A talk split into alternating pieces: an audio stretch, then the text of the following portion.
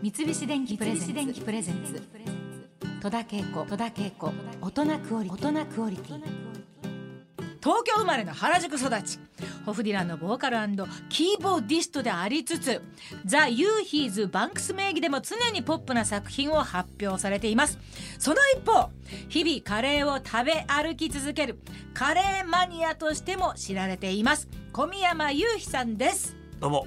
どうも。お久しぶりですお久しぶりです、はようこそお忙しい中私が勝手に来ていただきたいというふうにスタッフに申し上げましたらあの心よえく心よくかどうかわからない。いやいや心よくです。心です。かよくです。はい。ありがとうございます本当に。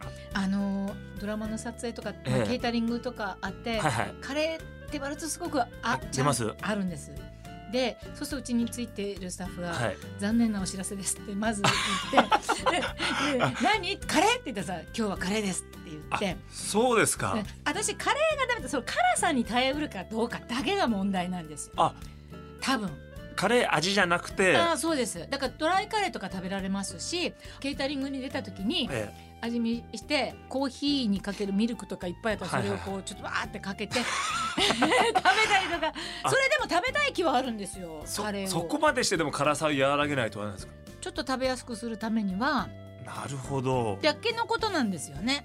今そこがいわゆる普通にカレーがみんな好きだっていう人お店にあったら必ずカレー頼むぐらいの勢いですよねきっと。そうですね。もう逆に責任感があって、そのここのカレー美味しくなさそうだなと思ってももう頼むんですよね。なぜ美味しくないかをむしろ追求そうですね。なんでここ美味しくないんだろうとか あの変な店って結構あるんですよ。うん。で一個やっぱねあの代々木の方にですね、はい。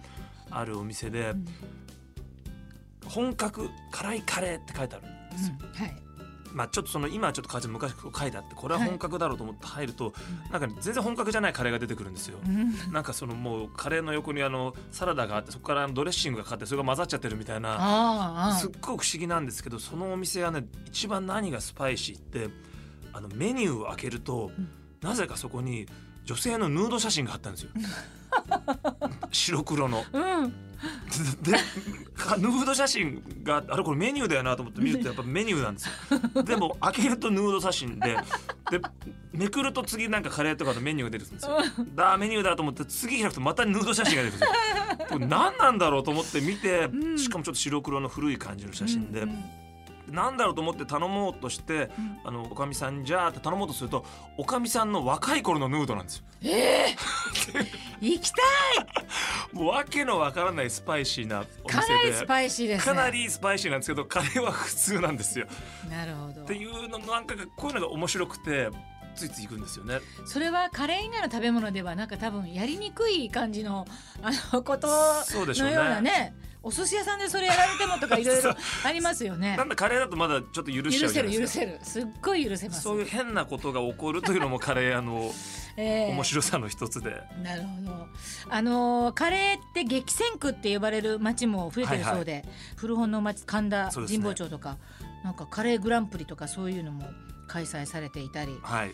私があのよく行きつけているはい。演劇の町、下北沢も気がつけば100店舗以上が参加して下北沢のカレーフェスティバルっていうのはい。がやってるそうなんですけど、その他いっぱいありますか？あのいっぱいありますね。今暑いのは錦糸町が暑いんですよ。錦糸町？ええ。へ錦糸町はねあの本当にその何ですかね、うん。もうかなりカオスなもともとあのアジアの方が多くてタイ料理屋さんなんかも結構あのそうなんですか。たくさん本格のお店があるんですけど今錦糸町はねカレーの本当に先端のお店があの生まれてますね。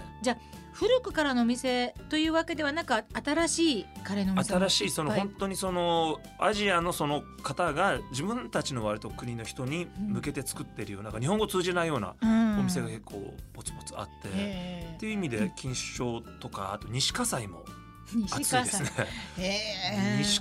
はあのインドの人が多いんですよ。あなるほど。だから本当にインドの人がインドの人に向けた食堂みたいのがあって、うん。だあのある意味その神保町とか下北沢みたいに日本人の人に向けたうん。日本のいわゆるカレーライスじゃなくて本当にうん現地の人が現地の人に向けたようなお店がその今東京の東の方に増えてて、うんそこは熱いですね今ね。そうなんですえか、いろいろありますね。ええ。あのそんな中でたくさんあるお店の中で、まあ、自分の好みもあるんでしょうけど美味しいカレーのお店のはい、見つけ方とかあれば、あぜひ。の見つけれるかちょっと別なんですがうんうん。あの行ってみて思うのは、うん。